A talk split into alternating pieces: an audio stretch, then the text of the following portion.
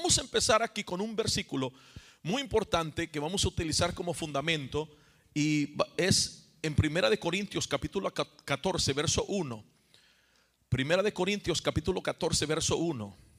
Hoy vamos a tratar de, de ministrar esta palabra en una hora, hora 15 minutos y con el favor de Dios vamos a, tratar de tener este tiempo para poder impartir lo que Dios quiere darnos este día. Amén. La palabra de Dios en 1 Corintios capítulo 14 verso 1 le pide a mi esposa que nos ayude en esta noche para poder leer la bendita palabra del Señor. Amén.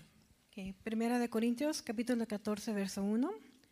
Procurad alcanzar el amor, pero también desead ardientemente los dones espirituales, sobre todo que profeticéis procurar alcanzar el amor, pero también desear ardientemente los dones espirituales, sobre todo, que hables en lenguas. No, ¿qué dice? Sobre todo, que profeticéis. Escucha lo que está diciendo el apóstol Pablo. No voy a enfocarme completamente aquí, pero quiero darle algunos puntos muy, muy importantes en cuanto a lo que Pablo está diciendo. Voy a repetirlo otra vez porque no queremos correr, amén. Procurad alcanzar él, pero con ganas. Procurad alcanzar el amor. Pero también desead ardientemente los dones espirituales, sobre todo que profeticéis. Aquí hay un orden, un protocolo que Pablo utiliza. Él está diciendo, o él no está diciendo, procurad alcanzar los dones y que profetices. Él está diciendo, procurar alcanzar el amor. Porque puedes profetizar y no tener amor.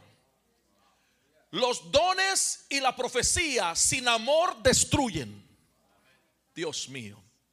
Los dones y la profecía sin amor destruyen. Entonces Pablo dice, alcanzad o procurad alcanzar el amor. Primero enfócate en el fruto del amor.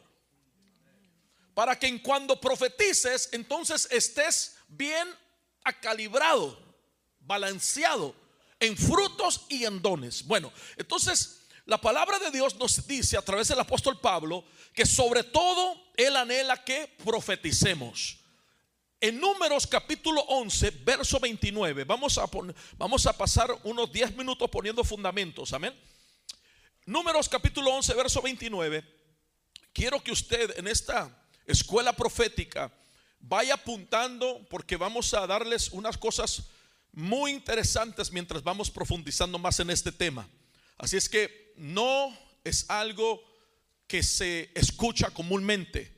Me la he pasado en la cueva de Adulam, aleluya, recibiendo del Señor y quiero entregarle estos maravillosos tesoros que el Señor nos dio a través de lo profético. Números 11, verso 29, hablando acerca de el Señor y Moisés, dice así. Y Moisés le respondió, ¿tienes tus celos por mí? Quisiera que todo el pueblo del Señor fuera profeta, que el Señor diere su espíritu sobre ellos. Note que Dios le dice, y Moisés le respondió, perdón, Moisés dice, y Moisés le respondió, ¿tienes tus celos por mí? Quisiera que todo, diga conmigo, todo el pueblo, del Señor fuera profeta. My God. Que el Señor diera su espíritu sobre ellos.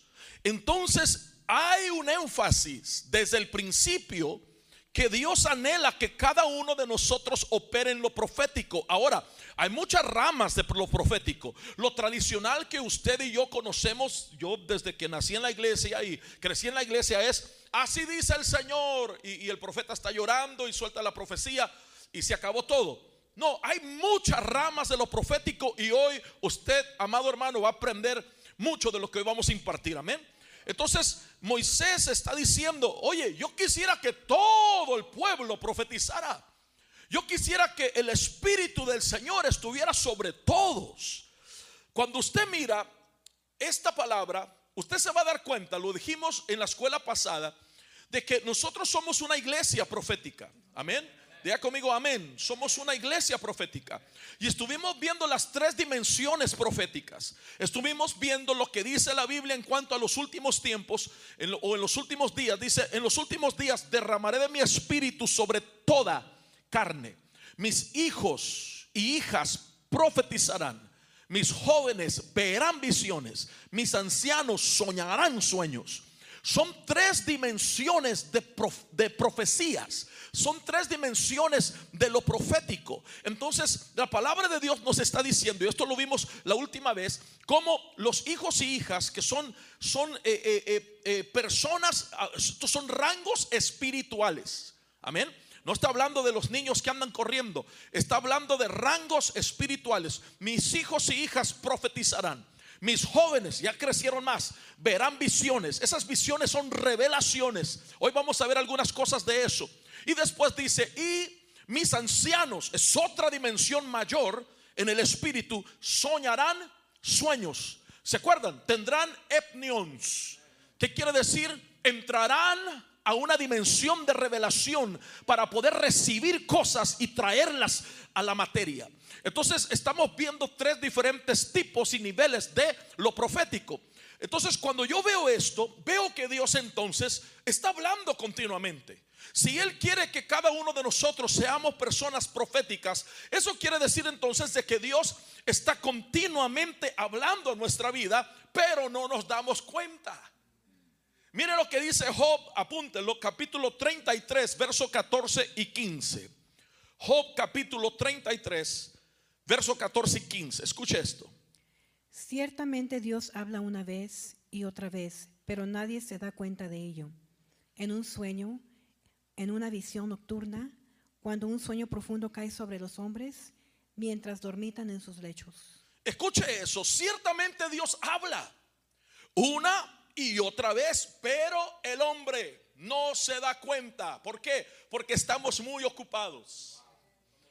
Estamos muy ocupados porque para que podamos nosotros oír la voz de Dios se requiere no la oración, no la intercesión, no la guerra espiritual, hacer espacio, entrar en un lugar silencioso y escuchar solamente.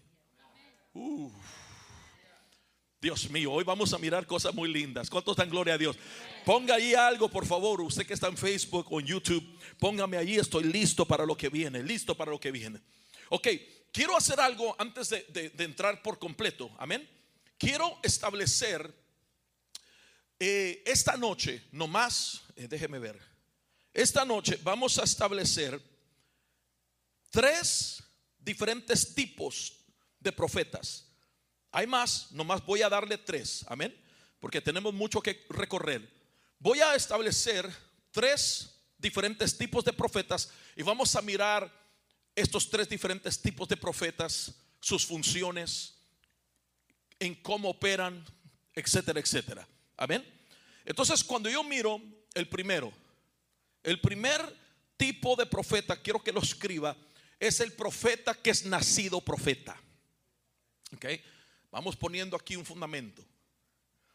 El primer profeta es el profeta nacido profeta. El profeta nacido profeta. A este no lo llamaron, a este no lo ungieron, a este no lo agarraron, hermano, y dijeron, aquí está mi manto y te profetizo que ahora de aquí en adelante. No, este nació profeta. Amén. Habrá uno aquí. Aleluya. Nacido profeta. Jeremías capítulo 1, del verso 4 al verso 5. Escucha esta palabra. Y vino a mí la palabra del Señor diciendo, antes que yo te formara en el seno materno, te conocí, y antes que nacieras, te consagré, te puse por profeta a las naciones. Oiga, leámoslo otra vez, escucha esto. Este es un profeta nacido profeta. Oiga esto. Y vino a mí la palabra del Señor diciendo, antes que yo te formara en el seno materno, te conocí, y antes que nacieras, te consagré, te puse por profeta a las naciones. Este hombre llamado Jeremías es un profeta nacido profeta. Amén. Este hombre llamado Jeremías es un profeta nacido profeta. él nació ya con su asignación. Él ya nació con la unción profética. Él ya nació desde antes de la fundación del mundo, ya había sido apartado para ser profeta. ¿A dónde? A las naciones. Recuérdeme eso porque quiero eh, compartir un poquito de, de, esa, de, esa, de esa parte. Ahora, cuando yo miro esto, me doy cuenta, amados hermanos, que los profetas que nacieron profetas son hombres y mujeres que ya llegaron a la tierra con sus sentidos proféticos prendidos. Ya están sus sentidos proféticos, activados. A ellos eh, es tremendo esto, amado. Pero ellos tienen que orar como usted y yo tanto para que se prenda eh, eh, el sentido profético. Usted y yo, los que no nacimos profetas, tenemos que invertir tiempo, meternos, hermano, al lugar secreto, ejercitar el oído, ejercitar, hermano, eh, eh, la visión, meternos para poder descubrir, hermano, cosas de nuestro ministerio profético. Ellos no, ellos nacieron profetas. Ya están activos, ya, ya, ya están operando. Ellos no se dan cuenta porque de pronto saben de que una persona va a pasar por un peligro y, y van y les dicen. ¿Por qué? Porque tienen ya todo, hermano, equipado. Jeremías era un hombre que había nacido profeta desde antes del seno de su madre, desde antes de su formación, desde antes de la fundación del mundo. Ya lo habían equipado para nacer profeta. ¿A dónde? A las naciones. No todo profeta nacido profeta ha sido asignado para las naciones. Ezequiel era un profeta nacido profeta y era asignado a su nación. Si Ezequiel trata de hacer lo que Jeremías estaba haciendo, no le funciona. Jesus. Porque la unción que él carga, la asignación que él carga era específicamente para una nación. Me da permiso en esta hora. Hay cosas que Dios te entrega que si tú las quieres hacer en otro lado, no van a funcionar. Y hay cosas, hermano, que si tú las estás haciendo en el lugar equivocado, no se va a desbloquear algo en ti. Tienes que transicionarte a otro lugar porque hay regiones que van a, que van a abrir la capacidad que está dentro de ti. Entonces, Jeremías, hermano, había sido llamado a ser profeta a las naciones, mientras Ezequiel, aunque fue nacido profeta, fue llamado a su nación. Entonces empezamos a mirar, vamos entrando un poquito más a esto, amén. Empezamos a mirar que esto es muy importante porque este tipo de profeta ya nace con su asignación, nace con sus sentidos proféticos activados y él opera fácilmente en los tres dones invisibles. ¿Cuántos saben qué son los tres dones invisibles? Los, los, los seis dones visibles, visibles son los que todos quieren, ¿verdad? Sanidades, eh, eh, eh, los dones de sanidades, sanidad, don de milagros, el don de fe, el don de lenguas, interpretación de lenguas, el don de profecía, pero los tres dones invisibles, que es palabra de conocimiento, palabra de ciencia y el don de discernimiento de espíritus, esos no se ven. Sin embargo, ellos cargan estos dones activos en sus vidas y pueden operar poderosamente a través de esos dones. ¿Cuántos dan gloria al Señor? Entonces, regresemos a la carga. El profeta nacido profeta nace con sus sentidos proféticos activados. Si tú le tapas los ojos, se le abren los oídos. Si le tapas los oídos, se le abre la nariz. Si le tapas la nariz, se le abre la boca. Porque todo lo que cargan está hecho y diseñado para activar en la dimensión profética. ¿Cuántos dan gloria al Señor? Ok. Elías, nacido como profeta. Nacido como profeta. Un profeta, hermano, nacido profeta. Elías le hizo un llamado a uno que no nació como profeta. Dios mío. Que nació para ser campesino de acuerdo a sus papás. Número dos, el segundo tipo de profeta es el que fue llamado a ser profeta. Y yo quiero desbaratar una teoría esta noche. ¿Cuántos dan gloria al Señor? Vamos a desbaratar una teoría porque yo he escuchado algunos nacidos profetas que dicen que el que nace profeta ya no es mejor, ya no hay otro profeta mejores que él. Sin embargo, cuando yo miro el que fue llamado a ser profeta, no nació como profeta, no, hermano, estaba en la lista en el cielo de ser profeta, era campesino, todo lo que él sabía era ponle el yugo a los bueyes, ara la tierra, siémbrala, cosechala y repite. Pone el yugo a los bueyes, ara la tierra, siembra y cosecha, repite. Toda su vida era lo único que sabía hasta que fue llamado a ser profeta. Cuando fue llamado a ser profeta, el que no nació como profeta hizo más. Dios mío, que el que nació como profeta. ¿Qué te dice eso? Nunca te limites en lo que Dios puede hacer contigo. Solo porque no naciste profeta no quiere decir que Dios no te llame a ser profeta y a hacer mucho más de lo que otros fueron asignados a hacer antes de la fundación del mundo. ¿Cuántos pueden gritar amén a eso? Mire lo que dice el profeta Amós. Vamos a leerlo en el capítulo 7, verso 14 y verso 15. Entonces respondió Amós y dijo a Amasías, yo no soy profeta, ni hijo de profeta, sino que soy boyero y cultivador de sicomoros. Pero el Señor me tomó cuando pastoreaba el rebaño y me dijo, ve, profetiza a mi pueblo Israel. Oiga, Amós, ¿qué dice Amós? Yo no soy profeta ni hijo de profeta. Yo soy boyero. Yo soy troquero. soy boyero, soy cultivador de sicomoros, soy jardinero. A mí me pagan para formar árboles. Es lo que está diciendo. Pero, ay, ese pero me suena.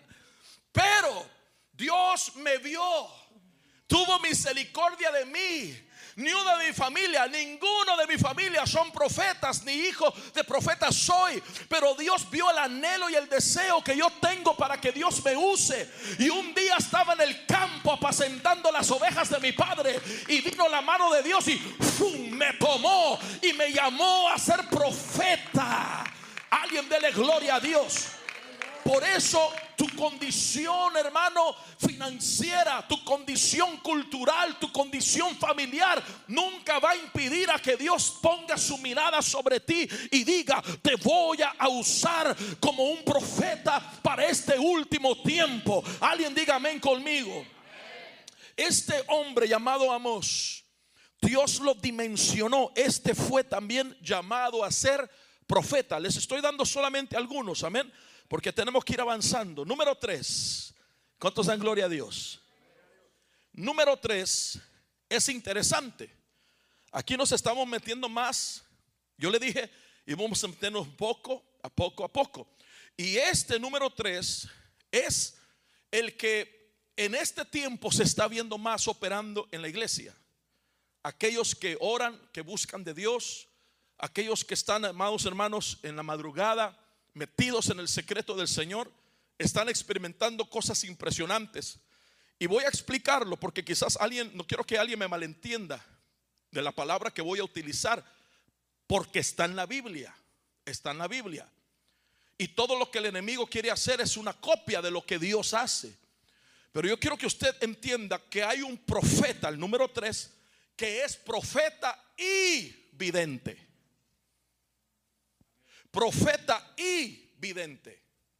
En otras palabras, no solo profetiza, pero camina con los ojos abiertos. Aleluya. Alguien quedará caminar con los ojos abiertos. Uno que caminaba con los ojos abiertos era profeta y vidente era el profeta Balaam. Y dice la Biblia que cuando Dios se aparta de él, cayó, pero dejaron los ojos abiertos. La tortura de él era de que era un profeta caído, pero Dios no le cerró los ojos. Ya Dios no lo usaba, pero no le cerró los ojos. Qué desesperación tan terrible. Pero cuando yo miro esto, vamos a Primera de Crónicas 29, 29, y aquí nombran a dos. Yo quiero que usted lo tenga para referencia. Amén. Los hechos del rey David, desde el primero hasta el último, están escritos en las crónicas del vidente Samuel, en las crónicas del profeta Natán y en las crónicas del vidente Gad. O aquí nombra el vidente Samuel, el profeta Natán y el vidente Gad. Note que marca una distinción. Aquí en este verso marca una distinción. Vidente Samuel, profeta Natán, vidente Gad. Entonces, cuando yo miro esto, me doy cuenta que hay funciones que un profeta hace, pero que no se le abrieron los ojos. Amén. Hay, hay- hay personas que profetizan, pero no tienen los ojos abiertos. Y hay personas que cuando profetizan, Dios les está mostrando exactamente lo que está ocurriendo en el momento. Entonces, en el Antiguo Testamento se le llamaban videntes. En el Nuevo Testamento no se utiliza ya la palabra vidente, ahora opera bajo el don de conocimiento y el don de ciencia. ¿Está conmigo en esta hora? Entonces, cuando yo miro esta palabra hebrea, que es Antiguo Testamento, es la palabra raá. Vidente es la palabra raá, que quiere decir tener la habilidad de ver los acontecimientos espirituales en el ámbito natural. Dios mío. Y, y esto a mí me llama mucho la atención porque esta palabra la estuve estudiando, habilidad de ver. Pastor, esto me llamó la atención. Porque es como si usted abre una cortina, mete la cabeza y empieza a mirar. Y después saca la cabeza y dice esto, esto y esto y esto. Entonces, esto es algo que, que- que primero Dios, ¿qué razón? Amén. Voy a tratar de, compartirles un poquito de esto. Porque esto está pasando, no sé si se ha dado cuenta, pero está pasando mucho en Legacy.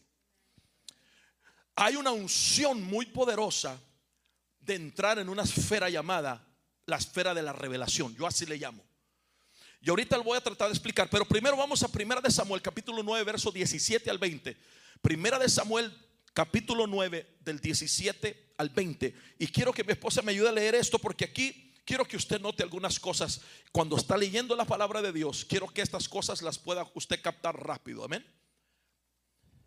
Cuando, Samu- cuando Samuel vio a Saúl, el Señor le dijo, He aquí el hombre de quien te hablé, este gobernará mi pueblo.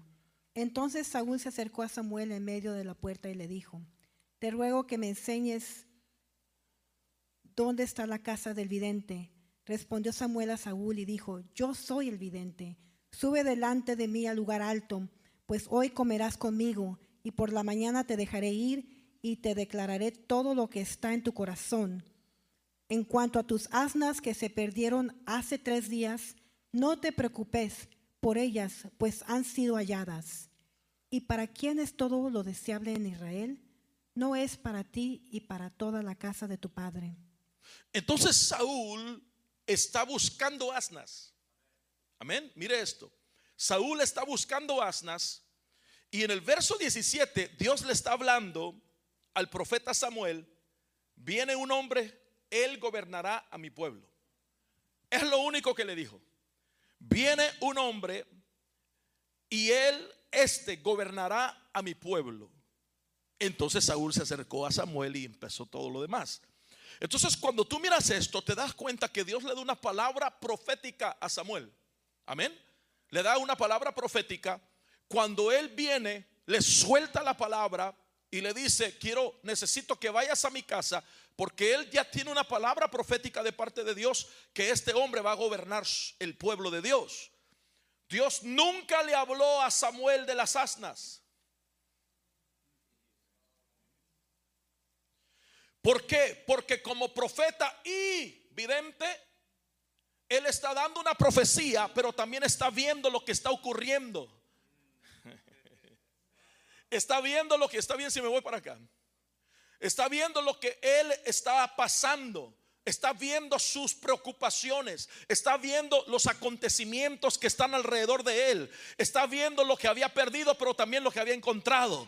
Entonces viene y le, y le dice, escucha, tú vas a ser uno de los que voy a, el que voy a ungir para gobernar el pueblo. Pero, ¿qué- pero ¿qué le dice el verso 20? Pero en cuanto a las asnas, no te preocupes, ya las encontraron.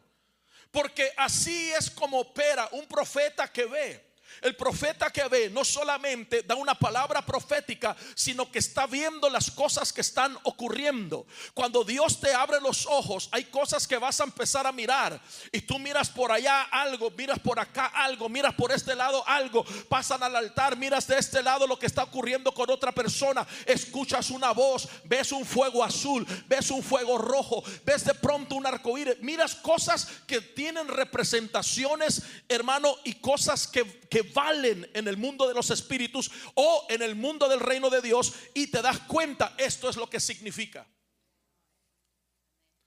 ¿Está conmigo en esta hora? Entonces, vamos a seguir un poquito más porque esto es, es, es, es, este, es un poquito extenso. Pero cuando yo empiezo a mirar esto, empiezo a mirar, amados hermanos, que Dios tiene una esfera. Vamos a hablar de esta esfera de revelación. ¿Cuántos quieren hablar de esto? Esto está bueno, amado. Todos los que ministran, usted que está viéndome, que predica la palabra, usted que ministra la alabanza, usted que sirve, usted tiene que aprender a hacer tap in, ¿cómo se dice? A conectarse a esta esfera de revelación. Amén. Porque yo no quiero llegar mañana miércoles al servicio a ser sorprendido por algo. ¿Por qué? Porque esta madrugada, al estar en la esfera de revelación, Dios ya está revelando cosas que van a ocurrir mañana. No sé si me está oyendo. Cuando operas en esta esfera de revelación y tu vida de oración está conectada al trono de Dios y la presencia, la unción y la gloria y el poder de Dios se manifiestan juntamente en esta esfera de revelación, amado hermano, no hay demonio que te pueda sorprender. I'm telling you right now.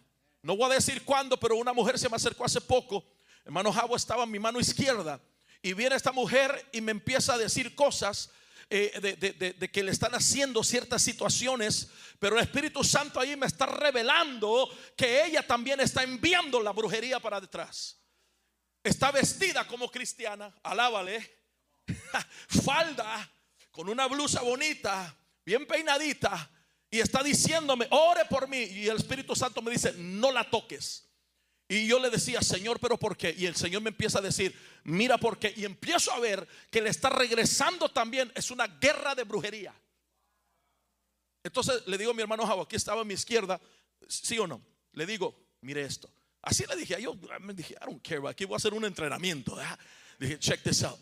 Y le dije, ¿dónde se congrega? No sabía. ¿Cómo se llama su pastor? No sabía. ¿En qué ciudad? No sabía. Era una falsa hermana. En la Biblia hay falsos profetas, falsos apóstoles, falsos hermanos, falsos maestros, falsos lo que usted quiera. Entonces, usted tiene que tener el discernimiento muy, muy en alto y también los ojos muy abiertos para poder detectar esta situación, este tipo de cosas. Amén. Bueno, vamos a seguir acá. La esfera de la revelación es muy, muy importante, es bastante poderosa, porque la esfera de revelación es una dimensión, escuche esto, ¿cuántos de ustedes han estado orando y como a los, Dios mío, no sé, cada uno es diferente, ¿verdad? Pero como la hora, 45 minutos a la hora, eh, se abre algo, una dimensión en su oración donde ya no está orando, ya no está clamando, sino que ahora como que es metido a, este, a, a esta esfera de revelación y empieza a ver cosas. Eso se ejercita. Amén. Si no ha llegado ahí todavía, no se preocupe, va a llegar. ¿Cuánto dicen amén? Pero, pero eso se tiene que ir ejercitando 10 minutos, 20 minutos, 30 minutos, 45 minutos, una hora. Eh, eh, ahora en la oración de las 3 de la mañana ya ni es una hora, ya son una hora y media. Era antes una hora 15, ahora una hora y media. Ahora estamos una hora 40 la última vez. Estamos orando casi dos horas con los jóvenes a las 3 de la mañana. Entonces Dios te mete en una, en una esfera de revelación donde llega un momento donde Dios te empieza a revelar y a mostrar cosas, amado hermano, que fuera de ella no es, no, es imposible poder verlas. Le voy, a, poner un ejemplo. E, el, ejemplo, amados, que, tuvimos hace poco cuando fuimos para Colombia. Para Colombia. En una, en, una, en una ministración que el Señor me dio en la sala de mi casa. Estábamos en la sala de mi casa, estaba orando. Y en esta ministración, después de un tiempo, el Señor me lleva a la esfera de la revelación. Yo así le llamo. No, no, usted la va a googlear, no hay nada ahí que exista eso, ¿verdad? Pero así yo le llamo. Entonces, me empiezo a ir, el Señor me lleva a esta revelación y veo, yo se los conté aquí en la escuela, en esta revelación, el Señor me lleva a un templo, a una iglesia. En esta iglesia, amados hermanos, en la parte de atrás hay un hombre que está sentado que tiene una máscara de hierro. ¿Cuántos se acuerdan?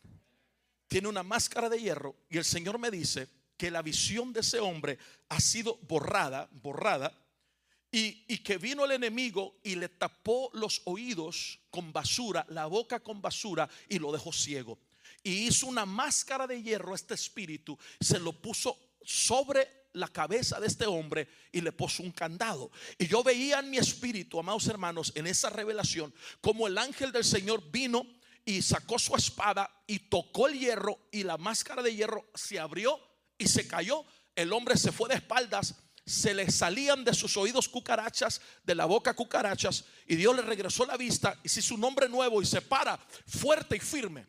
Bueno, yo tengo esa revelación en esta esfera. ¿Está conmigo? Ok, entonces cuando yo recibo eso, no sé cuándo, no sé cómo, no sé qué día, pero sé que algo va a suceder.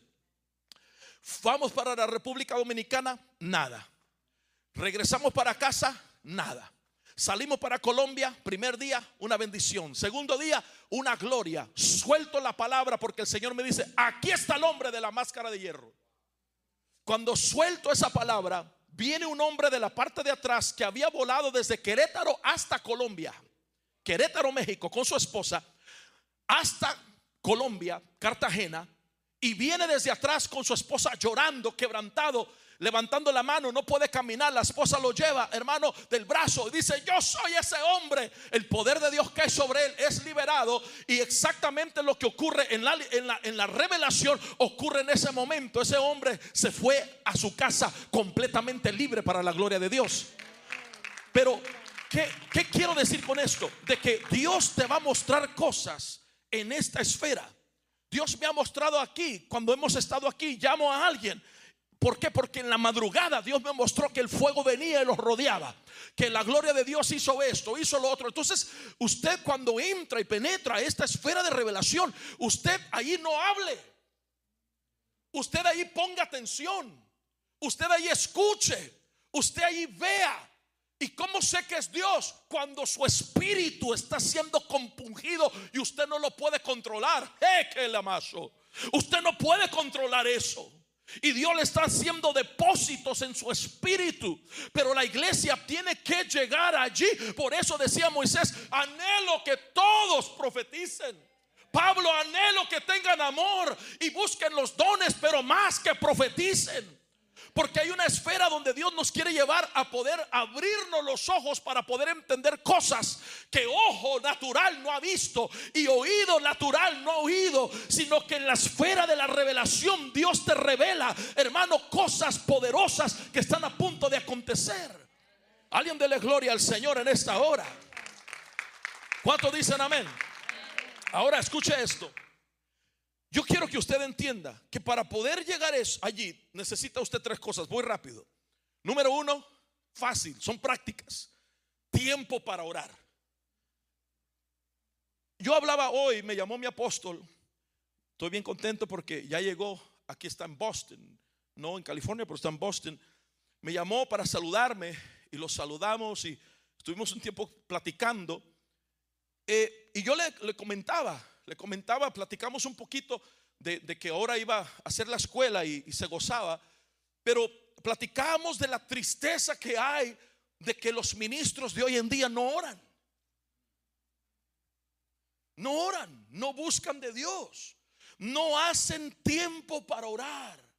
La revelación, lo profético, requiere que uno haga tiempo para meterse con Dios. No solo orar, no solo interceder, no solo entrar en guerra espiritual, pero también tiempo donde ya no hables, métete a la gloria, métete a la presencia y empieza a que tu espíritu se haga más fuerte y se vuelva a reconectar con Dios.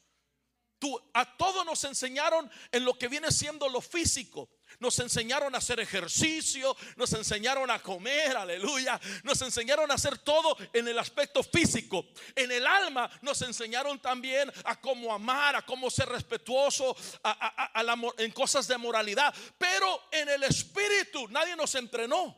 Entonces nuestro espíritu está desconectado de Dios. Usted no se casó en el espíritu. Usted se casó en el cuerpo y en el alma. El que se casó en el espíritu después se dio cuenta que la regó, ¿verdad? usted se tiene que casar en el alma, sentimientos, amado, emociones, su cuerpo y su espíritu, obviamente, no hay toda una enseñanza de eso, pero necesita tiempo para orar. Número dos, necesita tiempo para tener intimidad con Dios. La intimidad con Dios es el puente que te va a llevar a la esfera de la revelación. ¿Cuántos saben que Dios no comparte sus misterios con cualquier persona? Usted necesita tener intimidad con Dios, necesita ser amigo de Dios, necesita decirle te amo Señor, te amo Padre, te amo Hijo, te amo Espíritu Santo. Cada vez que yo le digo a mi Padre que le amo, yo me quebranto, amado. Me quebranto porque en verdad le amo. Amo a Jesús, a mi Salvador, a mi Señor y al Espíritu Santo que nos viene guiando. ¿Por qué? Porque cuando tienes una relación con ellos, no es a través de la guerra espiritual, no es a través de la necesidad, no es a través, amado hermano, de algo, hermano, que te liga a la tierra. Es simplemente tu Dios, tu, tu Padre, tu Creador. Y empiezas a conocerle. Necesitas tiempo para intimidad con Dios. Número tres, necesitas también tiempo para escuchar la voz de Dios. ¿Cuántos dan gloria al Señor? Estas tres llaves tan prácticas se han perdido en este tiempo. Está conmigo. Estas son las llaves que lo van a llevar a, lo sobrenatural y que te van a conectar a lo profético. Después del tiempo de los 52 días que tuvimos de ayuno y oración el año pasado, ¿se recuerda? 52 días que tuvimos durante ese tiempo del ayuno y la oración. durante ese tiempo de las 3 de la mañana, durante ese tiempo que orábamos, buscábamos al Señor, durante el, el ayuno de los 52 días fue que yo conocí al ángel que trabaja conmigo. Eh, durante ese tiempo. Nunca yo sabía, me habían dicho profecías, otros profetas me lo habían contado, me lo habían declarado, pero nunca lo había visto con mis propios ojos hasta ese tiempo. Entonces Dios quiere que nosotros tengamos este tipo de llaves para poder entender, amado hermano, que hay mucho más. Amén. Ok. Ay, ay, ay. ¿Cuántos estamos todavía aquí? Ok, ahora agárrese porque vamos a entrar a algo fuerte. Amén. Aleluya. ¿Cuántos están gozando? Hay tres, le voy a dar tres, no vamos a llegar a las tres. Desde ahorita le estoy diciendo, son las 8.50, Dios mío, y no vamos ni a la mitad. Amén. Traje 12 hojas llenas y voy en la segunda. ok, entonces todos los que están en línea, todos los pastores, los hermanos, digan amén, digan gloria a Dios, póngame algo, por favor, quiero saber que están todavía conectados a la palabra. Hay tres diferentes tipos de impartición profética. Vamos a ver una, no más. Si alcanzamos, vemos dos. Amén. Pero antes de meternos a mirar las tres diferentes tipos de impartición profética, quiero hacer algo. Quiero que veamos que hay un enemigo que se opone a la impartición. Pregúntame por qué. Porque la impartición champion es la que produce fruto y multiplicación en la iglesia. Fuera de la impartición se producen miembros. La impartición produce hijos. La impartición produce réplicas. Como Pablo y Timoteo, Elías y Eliseo, Ruth y Noemí etcétera, etcétera, etcétera. La impartición es algo poderoso que Satanás la odia. Por eso es que el enemigo utiliza sus artimañas para dividir las iglesias, para sacar gente de las iglesias, porque conocen el potencial si son impartidos con lo que carga la casa. Ok, Romanos 1.11, vamos aquí rápido y voy a darles, amados hermanos, algo muy importante que, necesitamos saberlo en cuanto a lo que es esta escuela profética. ¿Cuántos dicen amén? Ok. Go ahead, honey. Romanos capítulo 1, verso 11. Porque anhelo veros para impartiros algún don espiritual, a fin de que seas confirmados. Ok, porque anhelo verlos para impartir, diga conmigo, impartir algún don espiritual a fin de que seáis confirmados. ¿Confirmados qué? Hijos.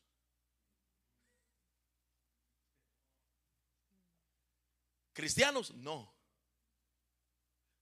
Confirmados en que cargan lo que les pude impartir.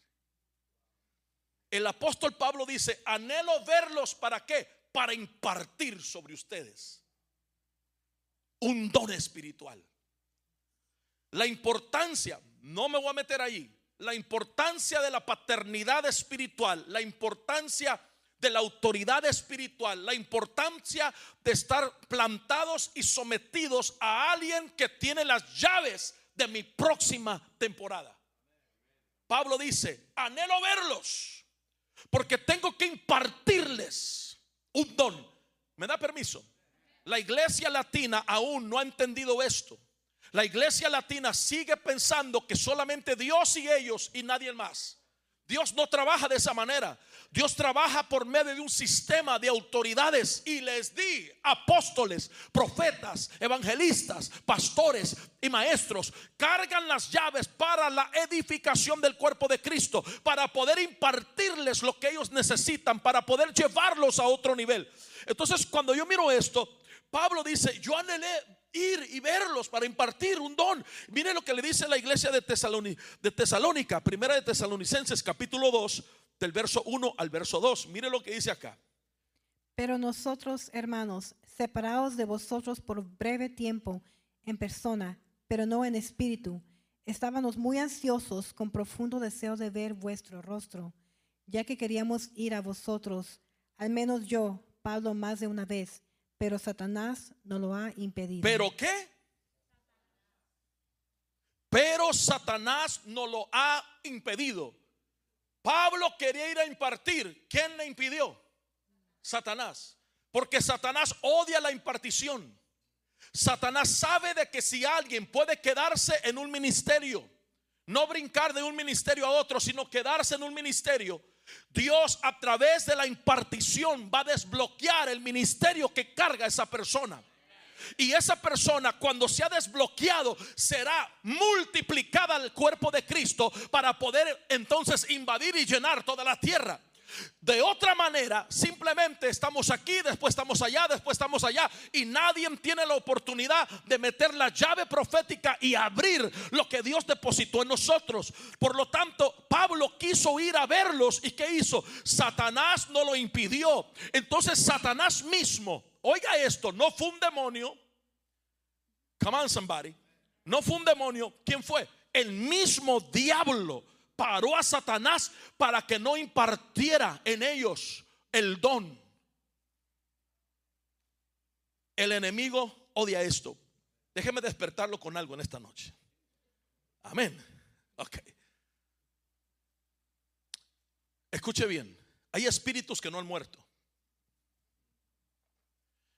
Hay espíritus antiguos que todavía están operando y funcionando aún en este tiempo.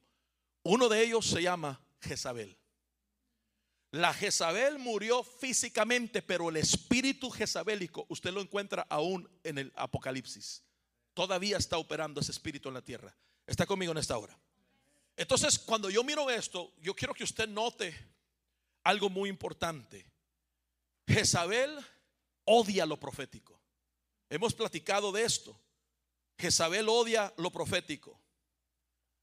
Hemos visto estos enemigos, Corea, Absalón, Zambalat, Tobías, espíritus, Moloch, espíritus que están asignados a diferentes partes del cuerpo de Cristo.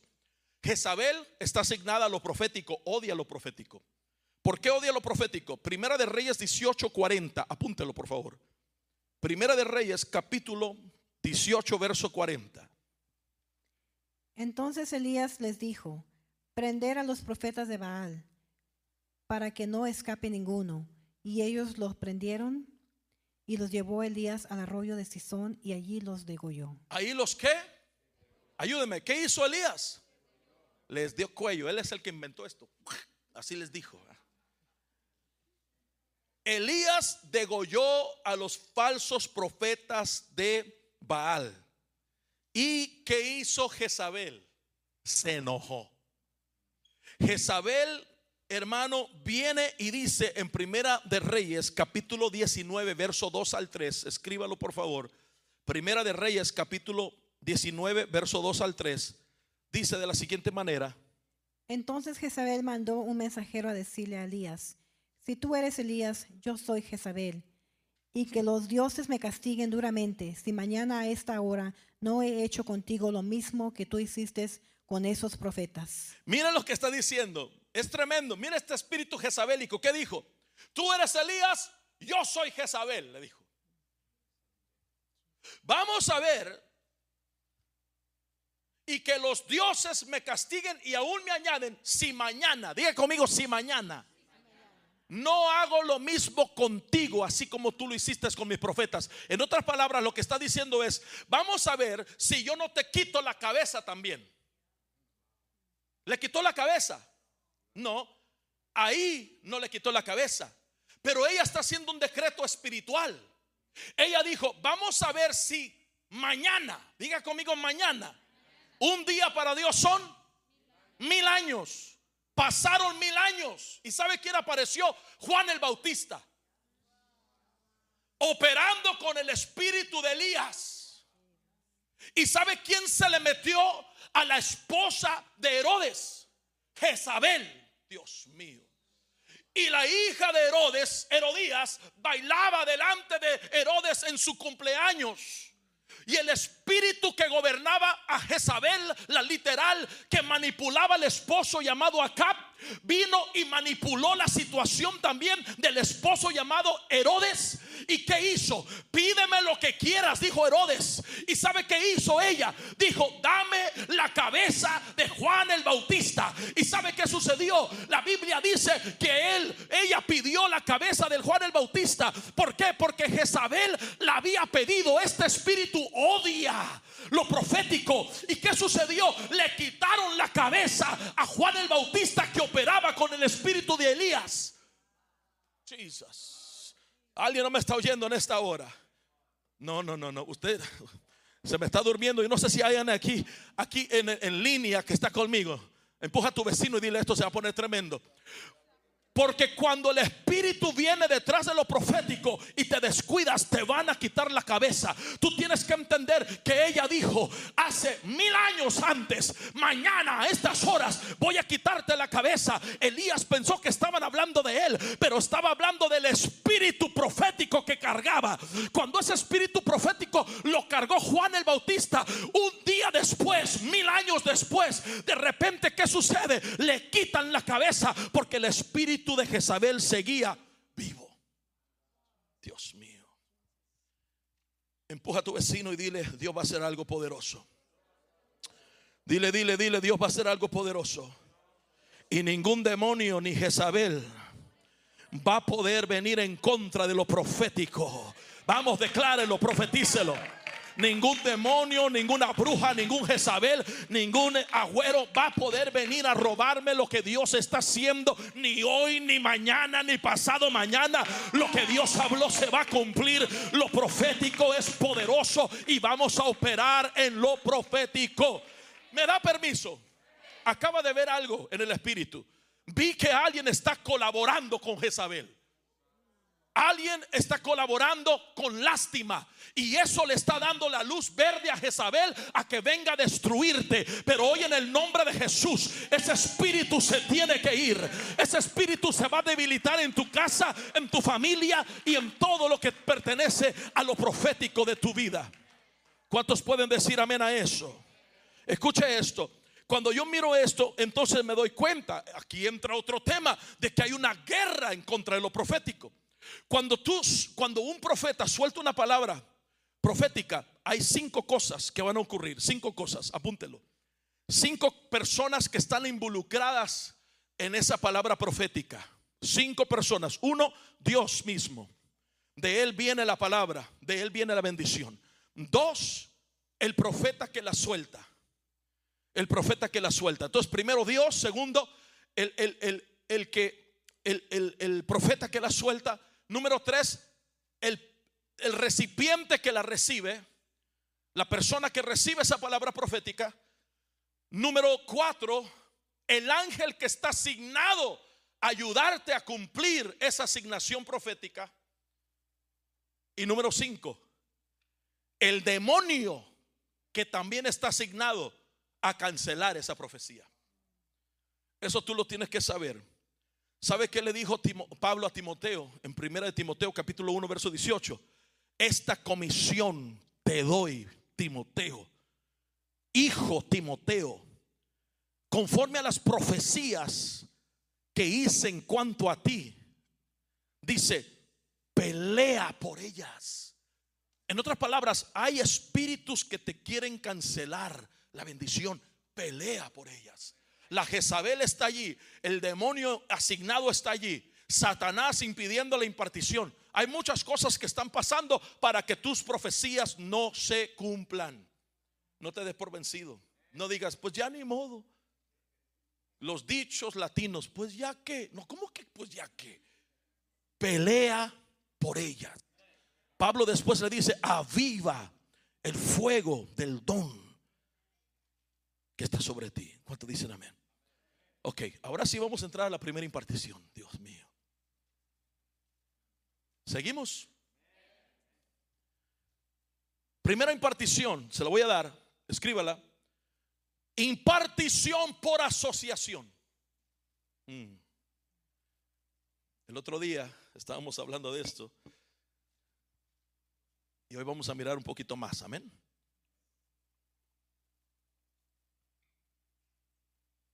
Impartición por asociación. Asociado a la visión. Asociado a mi padre espiritual. Asociado a mi autoridad espiritual. Asociado a mi líder. Asociado. Cuando hay una asociación va a haber una impartición. Incluso, incluso, ¿me da permiso? No tienes que ser ni cristiano para experimentar este principio, porque dime con quién andas. Impartición por asociación. Pero en el reino opera esto de una forma muy maravillosa, muy especial. Y vamos a verla en esta noche. ¿Cuánto dicen amén? Ok, ¿qué es impartición? Vamos a definir primero esto. Amén. Vamos a definir primero esto. La impartición es cuando yo le doy a alguien acceso a caminar poco a poco en la dimensión donde yo opero. Me estoy poniendo a mí de ejemplo. Esto puede también ser con usted, puede ser con un líder, con un pastor, con un profeta, con un apóstol, con un evangelista, con un maestro, con cualquiera. Cuando hay una impartición, la impartición es prácticamente darle a alguien acceso a caminar poco a poco. Acuérdese, es impartición. Impartición no es una vez, impartición son varias veces. Una impartición es darle acceso a caminar poco a poco en la dimensión donde tú operas, en la dimensión donde yo opero. ¿Cuántos dicen amén? Ahora, cuando usted mira Segunda de Reyes capítulo 2, escríbalo, verso 9 al verso 10, voy a pedirle a mi esposa que lo lea. Yo quiero que usted capture en estos versos la impartición que se está llevando a cabo. Amén. Segunda de Reyes capítulo 2, verso 9 al verso 10. Cuando habían pasado Elías dijo a Eliseo, pide lo que quieras que, hago por- que haga por ti, antes que yo sea quitado de ti. Y dijo Eliseo, te ruego que una doble porción de tu espíritu sea sobre mí. Mm, Él le dijo, cosa difícil has pedido. mm. Si me vieres cuando fuere quitado de ti, te será hecho así, mas si no, no. Y aconteció que yendo ellos y hablando impartición, he aquí un carro de fuego con caballos de fuego apartó a los dos, y Elías subió al cielo en un torbellino. Note esto. Aquí dice que Eliseo pedía una doble porción de qué? De su espíritu. O sea, lo que está diciendo es que quiero una impartición tuya.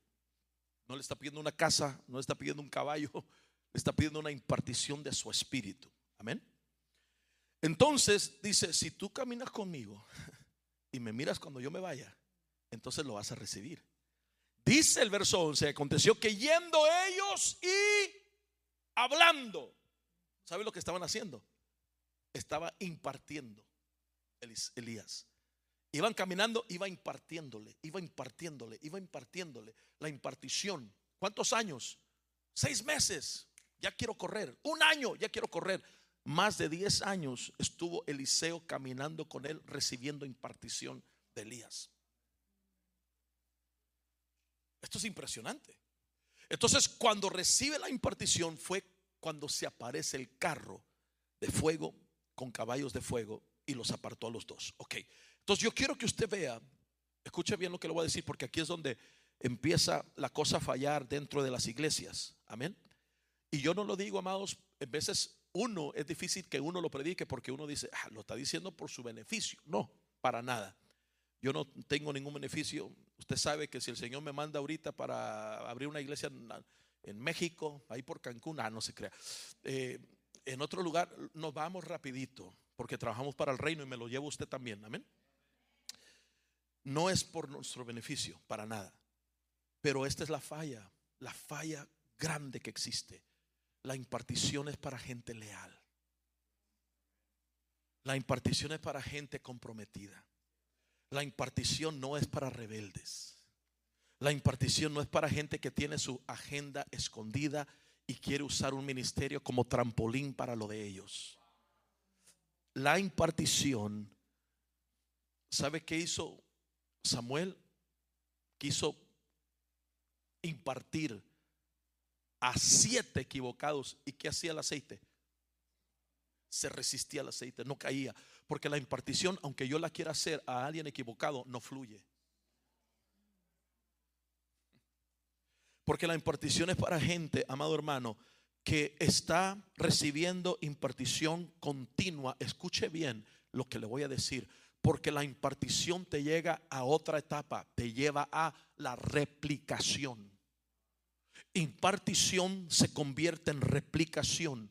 Mi carro, amado hermano, no funciona si no voy a la pompa de gasolina y le echo, le imparto gasolina, combustible, nafta para los hermanos de allá de, Uruguay, aleluya. E, e, entonces, mi camioneta necesita combustible para que yo lo imparte a la camioneta diariamente. La impartición tiene que ser diaria, diaria, diaria. ¿Por qué? Cuando se acaba, otra impartición. Cuando se acaba, otra impartición. Algunos como nosotros llega medio tanque a impartición. ¿Para qué me espero hasta que se acabe? ¿Está conmigo? Después estamos tirando patadas de ahogado. Ayúdeme, pastor. No, métase. Amén. Entonces la impartición es importante. Ahora, si yo no le imparto a esa camioneta, esa camioneta va a funcionar con un tanque lleno muy bonito. Va a caminar, va a correr muy bonito, pero poco a poco se la va a ir acabando esa impartición. ¿Por qué? Porque la impartición tiene que ser continua continua.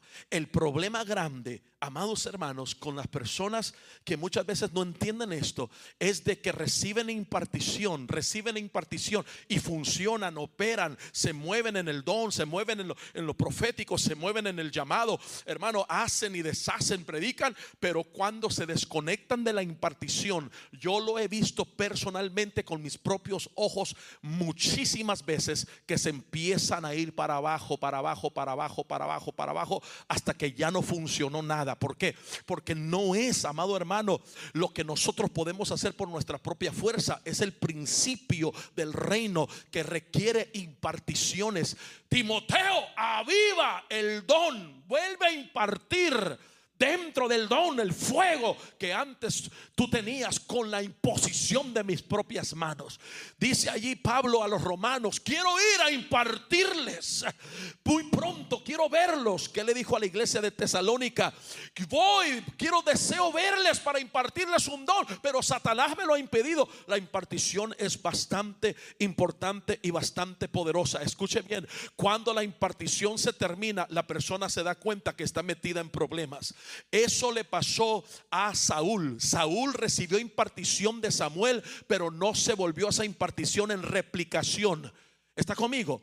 Cuando tú miras a Eliseo y a Elías, Elías le impartía, le impartía, le impartía hasta que la impartición se volvió en una replicación. He was replicated. Era igualito a aquel que recibía de, parte de él. Pero con Saúl y Samuel no sucedió eso. El Espíritu de Dios se apartó de Saúl y cuando quiso recibir otra impartición, Samuel ya estaba muerto y se dio cuenta que ya ni Dios le hablaba. ¿Y sabe qué hizo? Cuando no recibes impartición, y ya Dios no te habla, te vas al mundo de las tinieblas para tratar de ver si Dios te puede hablar de esa forma.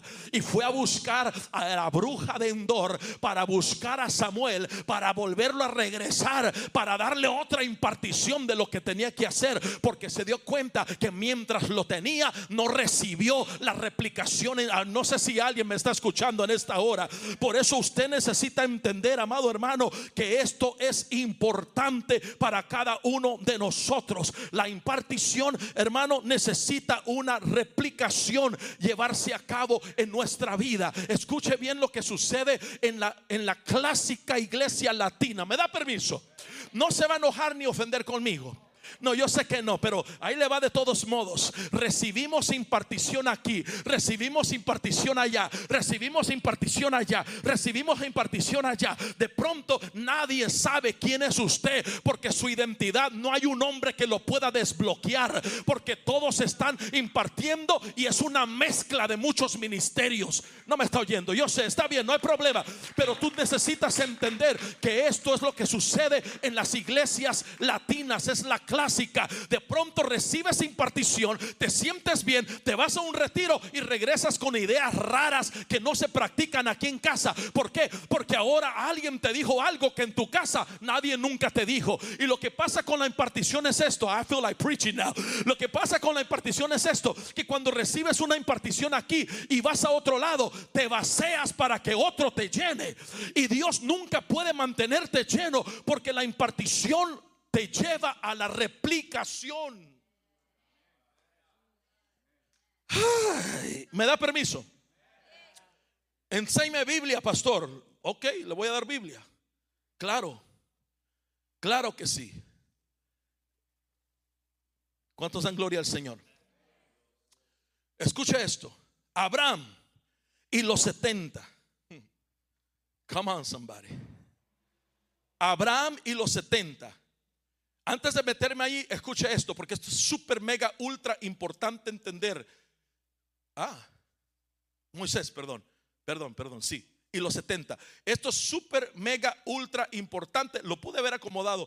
Abraham y los 318. Pero no, vamos a, vamos a mirar a Moisés. Quiero que usted sepa que lo encuentro un poco, un poco así como rompiendo, amados, la brecha, porque, porque esto no se predica en las iglesias latinas, amén. Pero es Biblia, son principios del reino y nos van a hacer avanzar. Whoever you sit under, you will become. ¿Cómo digo eso en español? Debajo de cualquiera que tú te sientes es a quien tú te vas a convertir. ¿Ok? Entonces, esa unción eventualmente va a operar en ti full time. Por eso yo le doy gracias a Dios por mi apóstol Carlos Barranco, aleluya. Y todo lo que cae sobre esta casa igual, amén. Ahora escuche esto. Pero, diga conmigo, pero. Y aquí es donde yo le voy a dar un principio muy importante en lo que es lo profético. Muy importante, amados. Esto su apóstol, su pastor, lo ha practicado y aún más ahora en este tiempo. Amén. Dios nunca te hablará más allá del desarrollo de tu espíritu. Tienes que escuchar eso. Dios, estamos, es una clase profética. ¿Está conmigo? Dios nunca te hablará más allá de lo que has logrado desarrollar tu espíritu. Nunca. Esto es muy, muy importante. Si tú no le das tiempo a que se desarrolle tu espíritu y a escuchar la voz de Dios, Dios no te puede hablar más allá del desarrollo de tu espíritu. Si tú solamente puedes orar, can you help me, puedes orar 10 minutos, Dios solamente te puede hablar 10 minutos. Si Dios te habla una hora y tu, y tu espíritu solo está capacitado a recibir 10 minutos, te puede matar Dios. Con su propia palabra puedes morir, porque su palabra es muy poderosa. Y no puede, ¿por qué cree que Jesús les decía, tengo mucho que decirles? Pero no tienen la capacidad de recibirlo. Porque no podéis orar ni siquiera una hora. Entonces hay palabra, hay revelación, hay cosas proféticas que no pueden ser impartidas cuando el espíritu de un hombre no ha sido desarrollado y crecido más de lo que requiere esa palabra. Está conmigo en esta hora. Entonces, cuando tú miras a Moisés, perdóname, hace rato dije Abraham, pero es Moisés. Cuando tú miras a Moisés, tú te vas a dar cuenta, amado hermano, amada hermana, que Moisés, amado hermano, tenía una capacidad impresionante de oír la voz de Dios. Moisés era un hombre que cuando subía al monte, subía a la esfera de la revelación. El dedo de Dios venía. Las tablas eran escritas por el dedo de Dios. Dios le revelaba las espaldas. Veía la gloria. Amado hermano, cuando bajaba Moisés, ¿cómo bajaba? Tenían que ponerle un velo en el rostro Moisés. ¿Por qué? Porque brillaba, era iluminado su rostro, no por lo de afuera, sino por lo que su espíritu había experimentado. Su espíritu estaba tan, hermano, magnificado y crecido en Dios que brillaba su espíritu y le salía por los poros de la cara. Este hombre se movía en una dimensión espiritual poderosísima. ¿Y qué sucedió, amado hermano, cuando vino el Señor y le dijo, mira, estás haciendo mucho, necesito que que vengas para acá porque voy a tomar de tu espíritu. ¿Cuál espíritu? El que se magnificó, el que tuvo experiencias, el que ya está estirado, crecido necesito tomar una porción y meterlo en 70 hombres. Llamaron a 70 hombres, 7-0, y le pusieron un cachito del espíritu de Moisés en cada hombre, en 70 hombres. ¿Y sabe qué dice la Biblia que hicieron? Profetizaron, empezaron a profetizar, ni siquiera fueron a la escuela bíblica, no fueron hermanos a la universidad, no se metieron a orar tres horas. ¿Sabe qué sucedió? la impartición de un hombre que había sido estirado, hermano, que había crecido en la presencia de Dios, cuando impartió eso en la vida de otro hombre, aquel que no profetizaba, empezó a profetizar y dice que profetizaban y no paraban de profetizar una impartición por asociación. Cuando tú caminas con un hombre de Dios, algo se te tiene que pegar. No, no me está oyendo. Algo se te tiene que pegar. Yo me gozaba porque estábamos aquí ministrando un domingo y esa ministración fue tan poderosa. Pero después en la noche me mandan un mensaje por Instagram y, empiezo a, oír, fue un audio, oigo el mensaje de Instagram y es una hermana que estuvo aquí.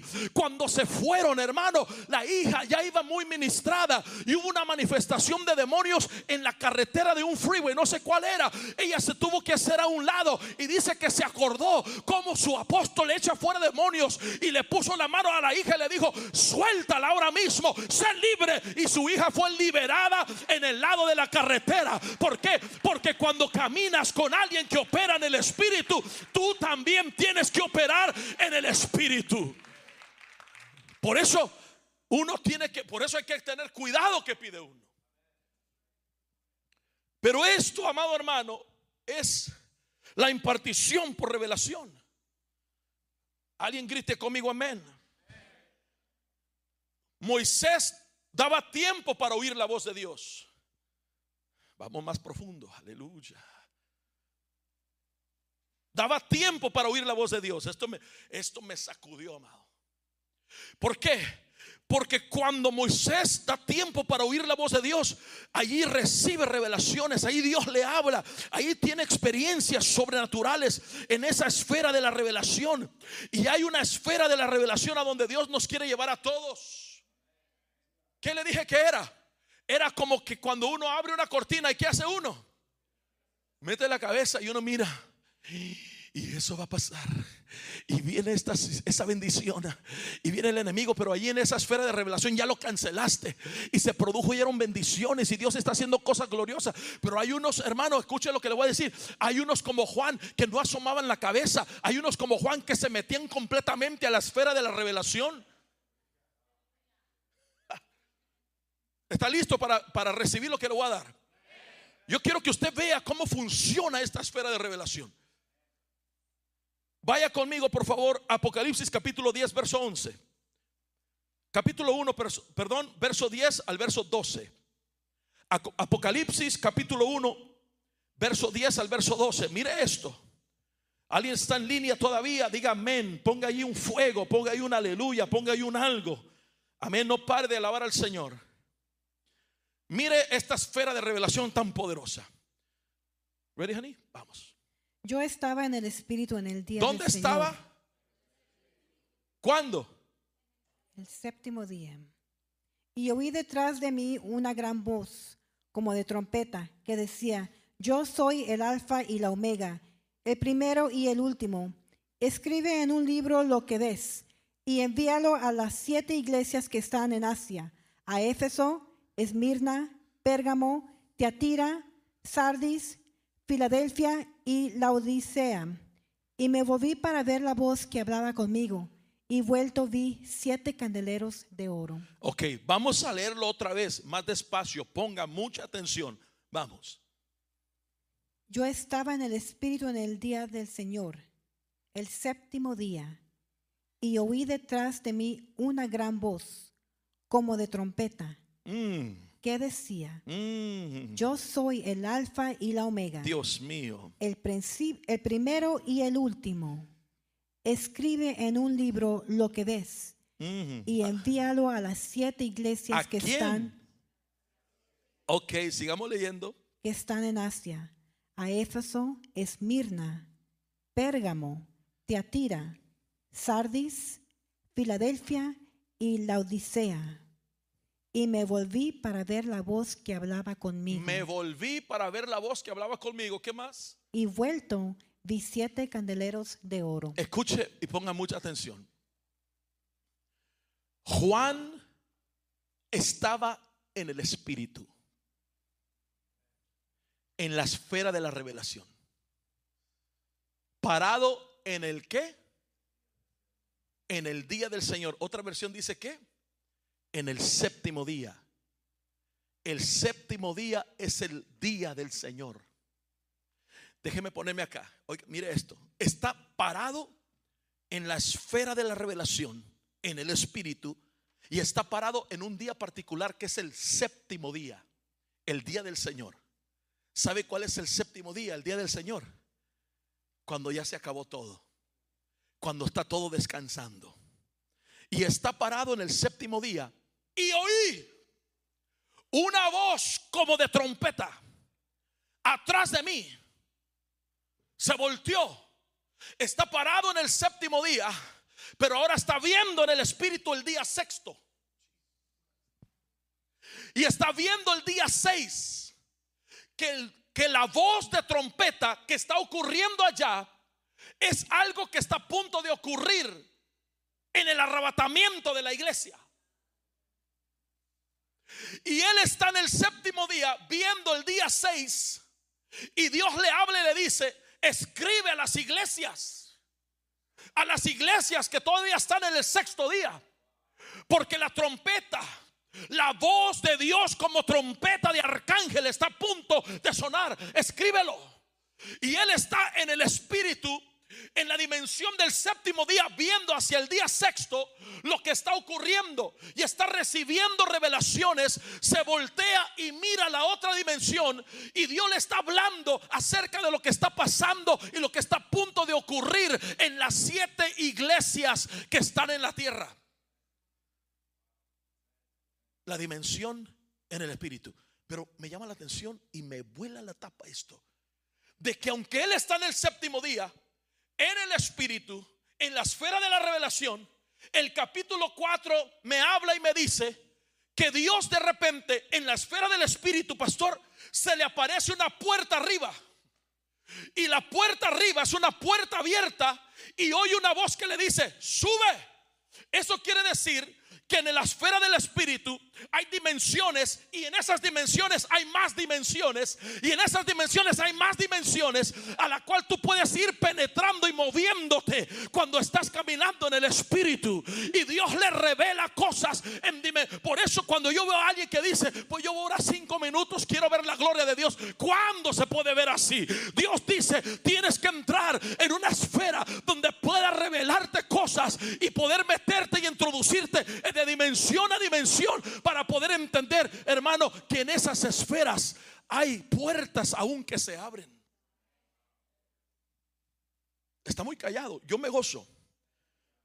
Porque Dios te mete en una revelación para poder entender cosas, amado hermano, que en lo natural jamás se pueden comprender.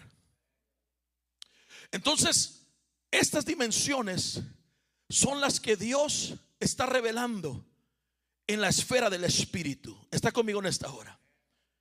Cuando yo empiezo a mirar esto, empiezo a darme cuenta, amado hermano, que esta impartición profética por asociación se puede llevar a cabo. Cuando yo miro esto, mire lo que dijo Pablo a la iglesia de los Corintios. Primera Corintios capítulo 16, verso 10. Solamente se lo voy a decir rápido, ya llevamos una hora y media. Gloria a Dios. Si alguien quiere que le sigamos, diga, sígale, pastor. Si no, ya aterrizamos y nos vamos a comer. Por eso, amados, escúchame bien. Yo encuentro, no sé cómo decirle, desesperantes poder mirar que el mundo de las tinieblas opera más fuerte que la misma iglesia. Y la iglesia solamente a la vareda, un frente y nos vamos para la casa y ya estuvo. Y, y cuando Dios quiere darnos experiencias sobrenaturales que de otra forma, amados hermanos, si no nos metemos, no se pueden dar. Amén. Ok.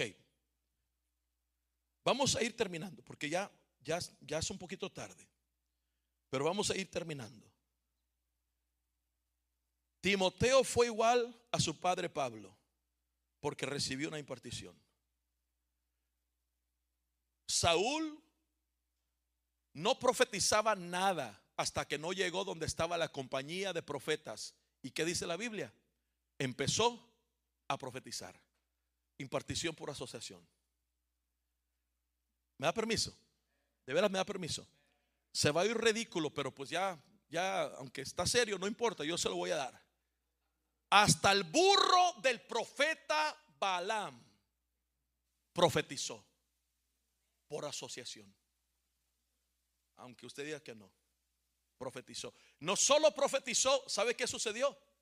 Veía ángeles. ¿Sí o no? El burro veía el ángel. Y el profeta no lo veía.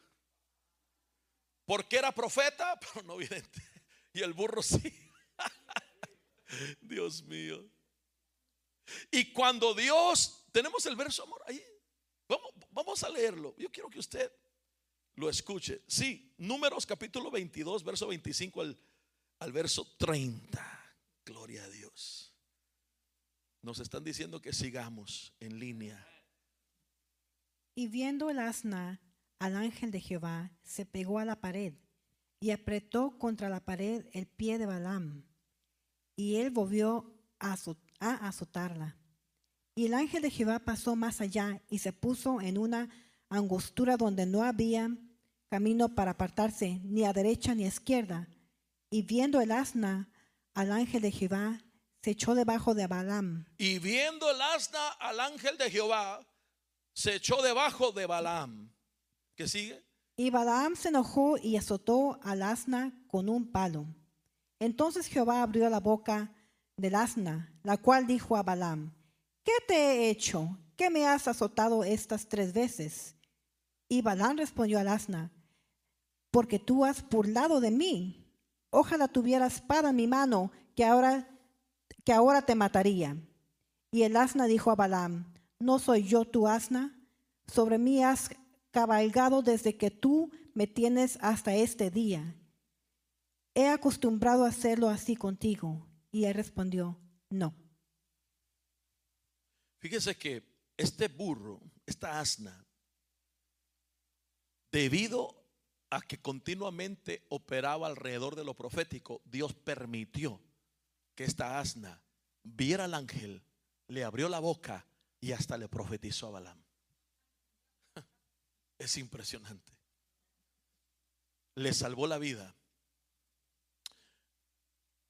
La unción. ¿Dónde, ¿Dónde cae la unción? ¿Se recuerda? Hay tres cosas que cargan los huesos. El ruaj, el viento. Dos, el fuego. Y número tres, la unción. No lo predique aquí. No creo que no. Ok. Tres cosas. Eclesiastés dice que el ruaj de Dios entra al vientre de la madre que está haciendo que está formando a un bebé, a una criatura, y el ruaj de Dios entra a sus huesos. Después el profeta dice, ya no quiero hablar más en tu nombre, no quiero profetizar, pero he encontrado que hay un fuego en mis huesos. Ya van dos. Y número tres, cuando muere el profeta Eliseo, está en la tumba, todo desaparece, carne, nariz, orejas, manos, todo se queda nomás los huesos. ¿Y qué estaban los huesos? Ungidos con la unción. Entonces, viento, fuego y aceite, unción. Este burro le cayó la unción. ¿Por qué digo eso? Porque dice la historia judía, yo no, la historia judía, ni la Biblia, pero la historia judía dice que cuando Sansón peleó contra mil filisteos, dice que él se encontró el hueso, la quijada de ese burro.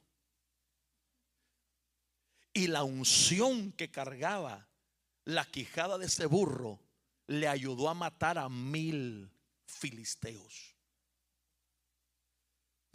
Entonces, si un burro puede obtener la unción, yo creo que también nosotros.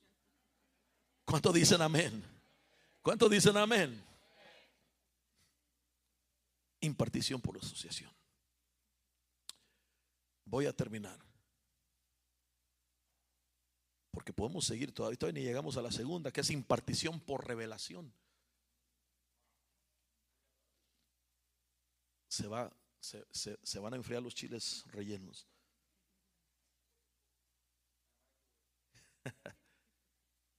Escuche esto, ¿qué necesito hacer?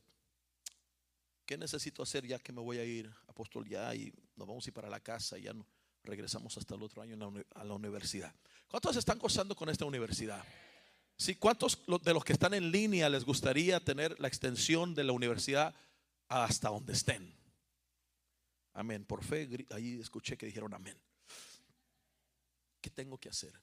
Bien fácil. Vamos a hacer un paso, primer paso. ¿Está listo? Un primer paso sería este. Uno de los profetas más maravillosos que existieron en este planeta Tierra se llamó Samuel. Porque lo ataron al altar. Porque el altar lo reclamó. Y cuando él dormía junto al altar, Dios le introdujo su voz. Samuel. Samuel. Y yo quiero que cada uno de nosotros, si queremos empezar a operar en esta dimensión profética más todavía, yo quiero invitarle a que vaya a un lugar de silencio donde no haya ruido, no esté la televisión, no haya nada. Allí métase con Dios y que su espíritu sea introducido a la voz. Así como Samuel, Samuel, Samuel. Dios estaba tratando de introducir su voz a Samuel. Y Samuel se levantaba y corría con quién? Con Elí. ¿Por qué corría con Elí? Porque la voz se oía como la de Elí, impartición.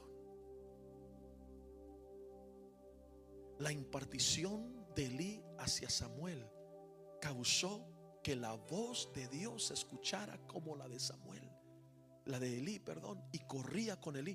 Entonces llega un momento en tu vida donde cuando Dios te va a usar en lo profético, Dios introduce su voz, no en gritos, Dios introduce su voz a ti para que la vayas conociendo. Empiezas a conocer la voz de Dios, empiezas a escuchar la voz de Dios, empiezas a decir, wow, Señor, eres tú, me estás diciendo que todo va a estar bien. Y viene una administración de paz sobre tu vida. Pero cuando Dios introdujo la voz a Samuel, de allí ya no se le quitó.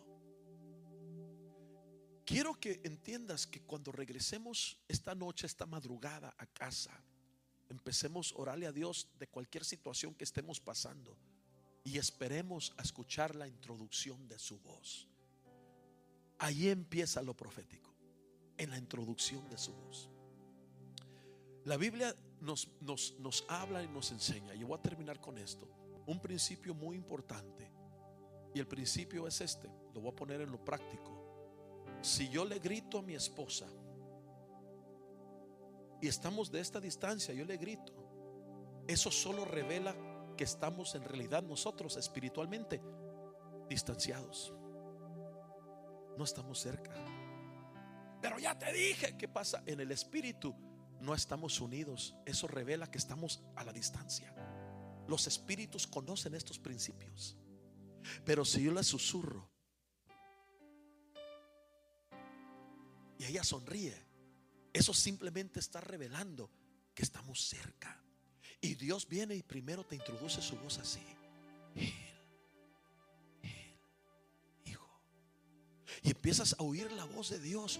Y lo más suave y pasible es, es porque está cerca de ti. Por eso Adán, Adán, él se, se, se paniqueó, se asustó cuando dice la Biblia que la voz de Dios se paseaba en el huerto. No Dios, la voz de Dios. Y se asustó, ¿por qué? Porque esa voz la escuchó de lejos. Reveló que tan distante estaba de él. Que el pecado los había venido a separar por completo. Y se asustó y corrió y se tapó. Porque esa voz no estaba fuera, estaba dentro de él. Y cuando pecó, la voz se le salió. Entonces, amados hermanos, vamos a pedirle al Señor que sea Él que nos hable. Porque cuando Él introdujo su voz, lo hizo por una vez, una segunda vez, una tercera vez. Y hay alguien que maneja las llaves de tu próxima dimensión ¿Y sabe qué le dijo Elí? Mira, haz esto. Si no tiene él a alguien que le diga qué hacer, Samuel queda confundido. Va a decir, es un demonio. Me está hablando el chamuco. Pero ¿qué le dijo Elí? No, es Dios el que te está hablando. Porque esa voz, yo antes, yo la escuchaba, ya no la escucho. Yo reconozco lo que está pasando contigo, muchacho. Dile, heme aquí, Señor, háblame que aquí estoy. Y cuando esa voz se introdujo a la vida de Samuel, desde ese momento Dios empieza a hablarle de todo lo que él iba a hacer en la casa de Elí y en toda la nación. Amados, es la voz de Dios la que quiere llevarnos a una dimensión en la cual nunca hemos estado. Después seguimos con impartición por revelación. Amén. Vamos a cerrar nuestros ojos donde estamos. Usted que está en su casa, que están lejos. Gracias por estar acá con nosotros. Padre, gracias te damos en este tiempo. Levanta tus manos ahí donde te encuentras si puedes. Sé que tienes tu Biblia contigo y tus cuadernos. Pero vamos a decirle, Señor, gracias te doy. Porque en este tiempo, Señor, yo sé que vas a llevarnos más allá de donde hemos ido. Así como Abraham. ¿Dónde voy a ir, Señor? Tú camina. Yo te voy a decir dónde es. Al tercer día, Abraham vio el monte, el monte Moraya. Dios no le dijo es allí. Su espíritu lo percibió. Ya lo sabía. Lo entendía. La Biblia dice que Abraham era un profeta. Dios le habló al, faraón y le dijo, devuelve esa mujer a ese hombre porque es profeta. Dios mío. Porque cuando aprendes a oír la voz de Dios, dentro de ti se despiertan cosas. Empiezas a soñar diferente. Empiezas a conducirte diferente. Viene una convicción sobre tu vida. Caminas con autoridad. Caminas sabiendo, con aseguranza de que Dios está contigo. Estás seguro de tu llamado. Ya no dudas de Él. Operas así como la impartición se te fue dada.